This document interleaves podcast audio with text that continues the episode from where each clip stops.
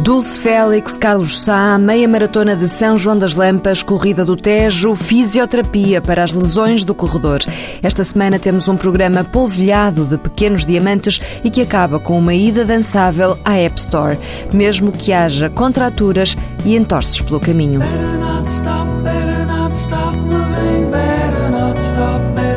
stop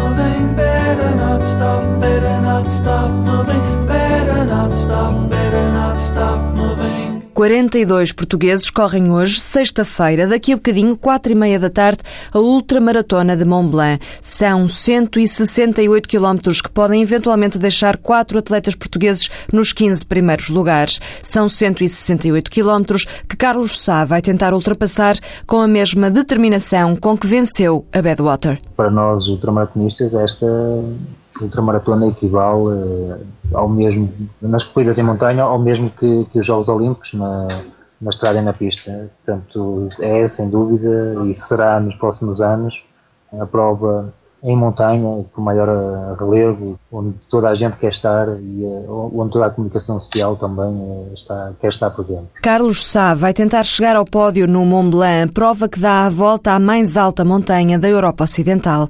Ele confessa que ainda está cansado por causa da Badwater, que foi há pouco mais de um mês, mas não lhe falta vontade de encarar mais este desafio que compara aos Jogos Olímpicos. Quem tem Rio 2016 na mira é outra campeã, Dulce Félix. Com a suspensão da equipa do Maratona Clube anunciada na semana passada, ela vai passar a vestir uma camisola vermelha e branca. Vou vestir a camisola do Benfica, é óbvio que, que vou lutar e eles vão me apoiar em tudo o que puderem, não só o Benfica, como o Comitê Olímpico, toda a gente, para eu chegar ao Rio de Janeiro no meu melhor. Seja com que camisola for, toda a gente sabe que ela dá sempre o melhor que pode e por cá, nas provas nacionais, é sempre motivada pelos portugueses que saem à rua. Dulce pede mais. Quem é que não pede? Vemos bem que os nossos portugueses cada vez saem mais à rua para nos, para nos dar apoio e mesmo não só para nos dar apoio, para participarem, porque é bom participar e faz-nos bem a nós mesmos. Faz bem participar, é bom ouvir aplausos de motivação e estão aí algumas provas à porta. No próximo fim de semana, sábado, 7 de setembro,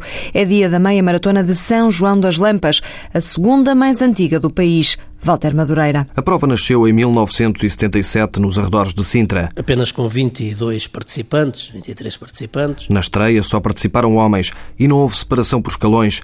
Na altura os meios eram rudimentares. A primeira vez foi à mão, isto depois eram feitos com, com aquela máquina de stencil e eu andava a correr.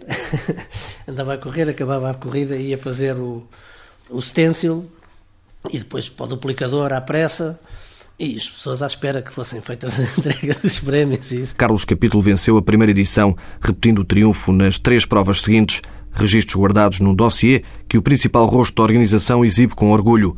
Na sétima prova, há a experiência mais negativa. Usar pela primeira vez computador foi uma experiência terrível. Criámos um sistema de estafetas da meta para a fábrica, em bicicletas e tal, não sei o quê.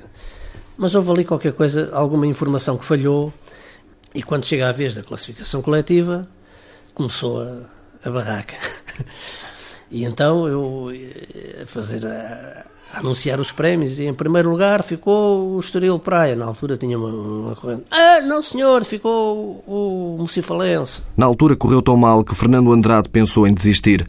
Na aldeia, com 1.500 habitantes, no ano de 87 alcança-se o recorde de 601 participações, com vitória de Luís Horta, hoje responsável pela ADOP, quando corria pelo Benfica.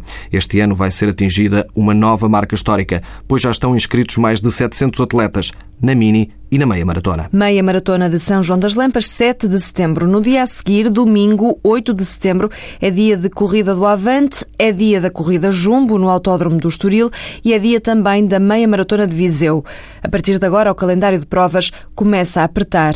Já a 15 de setembro há a meia maratona Sport Zone do Porto e a corrida do Tejo em Oeiras. A propósito, fica a saber que a partir deste sábado, 31, há treinos de preparação. Este primeiro é no Estádio Nacional às 10 da manhã. Toda a gente pode participar, são dirigidos a todos os níveis, são grátis e mesmo que não vá fazer a corrida do Tejo, pode experimentar. Ernesto Ferreira, do Gabinete de Fisioterapia no Desporto, é quem vai coordenar estes treinos. Aproveitamos para falar com ele sobre as lesões mais comuns nos corredores. Claramente, a lesão que eu vejo mais no atletismo é o chamado runner's knee, joelho de corredor, síndrome da banda iliotibial, chamem-lhe o nome que quiserem, já, já vi nomenclatura nestes três sentidos, que não é mais do que uma tensão exagerada da banda iliotibial, normalmente associada ao movimento de pronação do pé, que faz com que haja uma fricção constante sobre uma pequena uh, bolsa serosa, ou seja, uma almofadinha com líquido que está na parte externa do joelho, que provoca a inflamação dessa bolsa e que depois leva a que o atleta perca inclusivamente força no joelho e começa a ter quebras e, e normalmente ao fim de 4, 5 km de corrida começa a surgir a dor e não consegue continuar. E para além dessa? Essa é uma lesão típica. A outra lesão típica é o síndrome também de, do piramidal, portanto a chamada falsa ciática, por falta de alongamento do piramidal e por vezes também por falta de força dos glúteos em termos de prevenção de lesões, e nós fazemos isso no GFD Running, é muito importante fortalecer glúteos, fortalecer lombares, fortalecer abdominais, porque este é o nosso centro, é isto que nos dá estabilidade para que depois os músculos dos membros inferiores possam trabalhar convenientemente. Se não tivermos a estabilidade suficiente do core para correr, as coisas tornam-se complicadas. Outra lesão típica é, é a tendinite do Aquiles ou mais corretamente tendinopatia do Aquiles. Outra lesão comum também é a tendinopatia da pata de ganso, que é no joelho, e as lesões musculares. Antes de continuar, Sim. mas uh, vamos só parar aí um bocadinho. A, tendinite do Aquiles, o que é que significa? Quer explicar um bocadinho melhor? A tendinite é o processo inflamatório do tendão. Atualmente chegou-se à conclusão que a tendinite só existe nas primeira e segunda semana. A partir daí, essa, essa inflamação do tendão começa a provocar uma degeneração do mesmo. Ou seja, o tendão começa a fazer pequenas micro-roturas e começa a criar pequenas calcificações. Quando este processo se desenvolve, passa-se a chamar tendinopatia e não tendinite. Ou seja, uma tendinite normalmente transforma-se depois numa, numa tendinopatia. Aí depois as coisas tornam-se mais complicadas em termos de, de tratamento e é uma das lesões também mais comuns do atletismo. As contraturas? As contraturas aparecem também, eh, muito relacionado com tal falta de alongamentos, com a tal falta de retorno à calma após uma prova, após um treino mais intenso, são claramente lesões por falta de cuidado. Depois temos ainda entorces Entorces atualmente comuns. já aparece mais porque está muito na voga os trails, não é? E os trails com o piso mais irregular já aparecem lesões ditas traumáticas, não é? Os entorces, inclusive fraturas. Eh, tenho tido alguns pacientes que, que caem nos trails e fraturam costelas e fraturam punhos, eh, que não eram lesões típicas do atletismo e que agora passam a ser. Normalmente as lesões são fruto de uma sobrecarga e o tratamento passa muito por identificar a causa que levou ao aparecimento da lesão. É importante corrigir a causa. A causa pode ser uma, um, um déficit de força muscular de um determinado músculo, pode ser uma alteração postural, pode ser uma má escolha de sapatos, pode ser falta de alongamento, pode ser uma má metodologia do treino e, portanto, cabe-nos a nós profissionais e cabe-nos eh, a nós GFD neste caso eh, identificar a causa e tentar ajudar o atleta a corrigir essa causa, porque senão a lesão vai voltar sempre. O GFD tenta que o atleta nunca pare quando está a tratar a lesão, a menos que se trate de uma fratura de stress, por exemplo, mas a atividade tem que ser controlada por quem sabe. Numa tendinopatia, por exemplo, nós tentamos sempre que o atleta mantenha a atividade, mas mantenha a atividade de uma forma controlada. Eh, se estava habituado a correr uma hora no alcatrão, vai passar a correr 20 minutos, meia hora na, na relva. E se estava habituado a correr a, a 4 minutos por quilómetro, vai correr a 6 minutos por quilómetro, mas vai manter a atividade.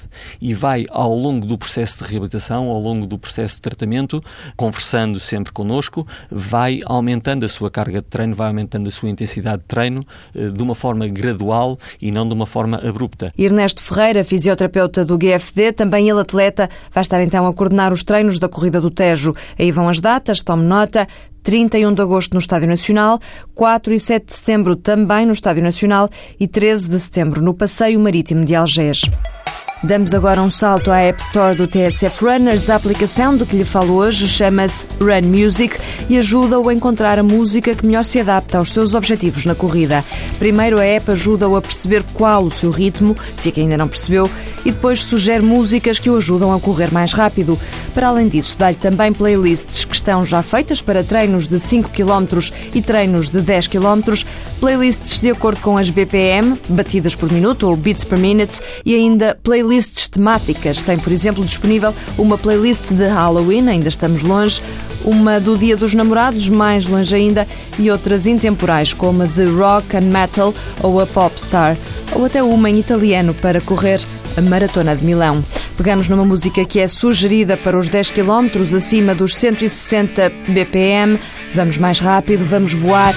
One Day or Another, Blondie, 164 beats per minute. Boa semana, boas corridas.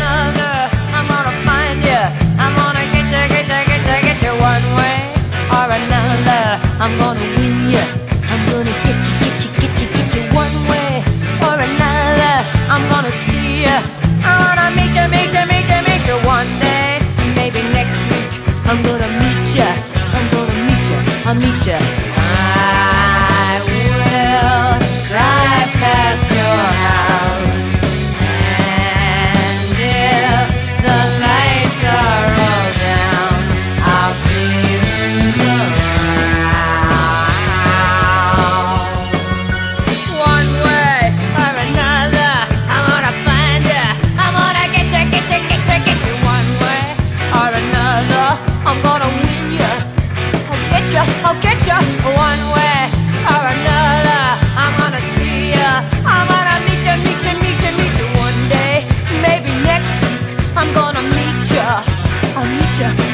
love.